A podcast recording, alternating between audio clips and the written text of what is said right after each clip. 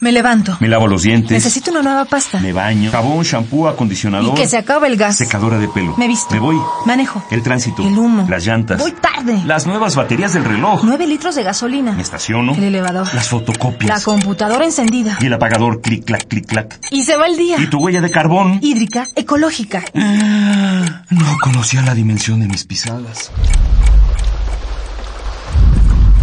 Nuestra huella en el planeta.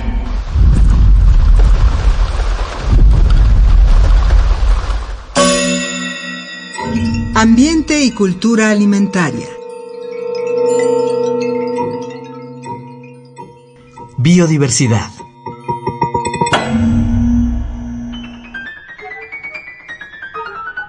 Me da dos bolsas de papitas, un chesquito, tres paquetitos de donas, medio kilo de jamoncito de puerco, una sopa instantánea y dos litros de aceite. Dime qué comes y te diré quién eres. ¿Y a qué ecosistema perteneces?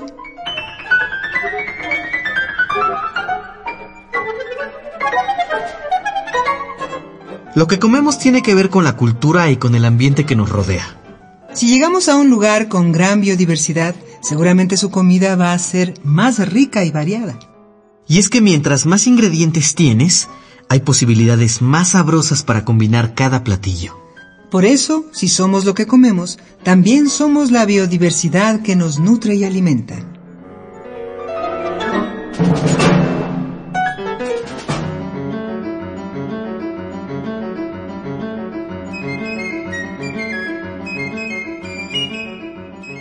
La comida nos hace sentir que pertenecemos a un lugar, que tenemos nuestro propio saborcito.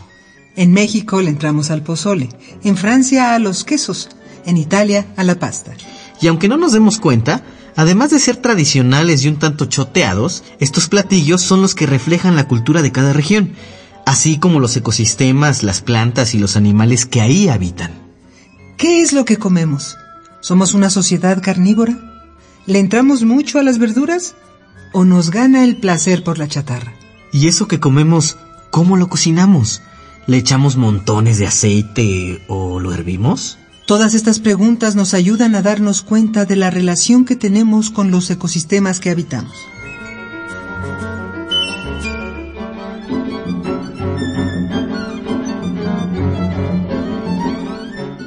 Los humanos modificamos el ritmo de nuestro entorno. Por ejemplo, las diversas variedades, sabores y colores del maíz en nuestro país son el resultado de una selección de muchísimos años por parte de los agricultores. Y sin embargo, con todo y que México por muchos años fue considerado un oasis culinario y ecológico, actualmente se ha convertido en el ejemplo del cambio drástico en los hábitos alimentarios de su población. La cosa está así. Faltan recursos naturales y falta dinero. Nuestra sociedad quiere imitar los patrones de consumo externo nos ha dado por adoptar una dieta estandarizada, chatarrizada, al peor estilo del fast food gringo.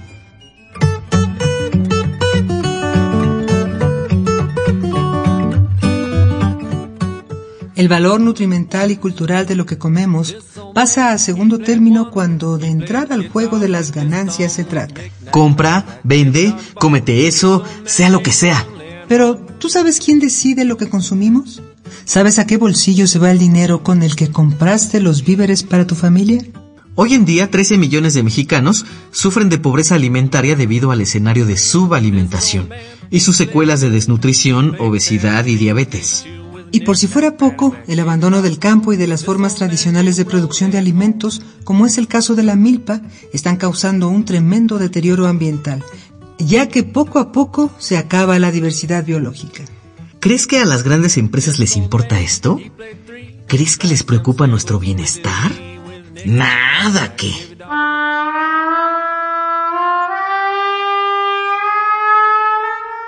Si somos lo que comemos y nuestra dieta se ha chatarrizado, ¿nos hemos convertido en una sociedad chatarra desechable? Ay, Preservemos nuestras tradiciones y costumbres alimentarias para salvar la biodiversidad del país y por supuesto para mejorar nuestra salud.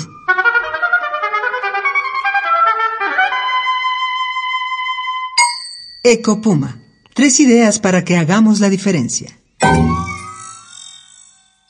busca los alimentos producidos localmente y de temporada. Recupera la diversidad gastronómica y nutrimental de los ingredientes mexicanos.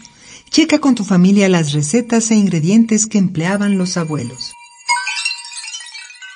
Reflexiona sobre el origen, destino e impacto ambiental de lo que comes y bebes. Hagamos la diferencia. Ecopuma, Universidad Sustentable. Esta fue una coproducción del Programa Universitario de Medio Ambiente Puma y Radio UNAM. Huella de carbono, hídrica, ecológica, Huella humana. pasos inmediatos, nocivos. Indelebles. Estamos a tiempo de cambiar nuestra ruta. ¿Cuál es la dimensión de tus pisadas?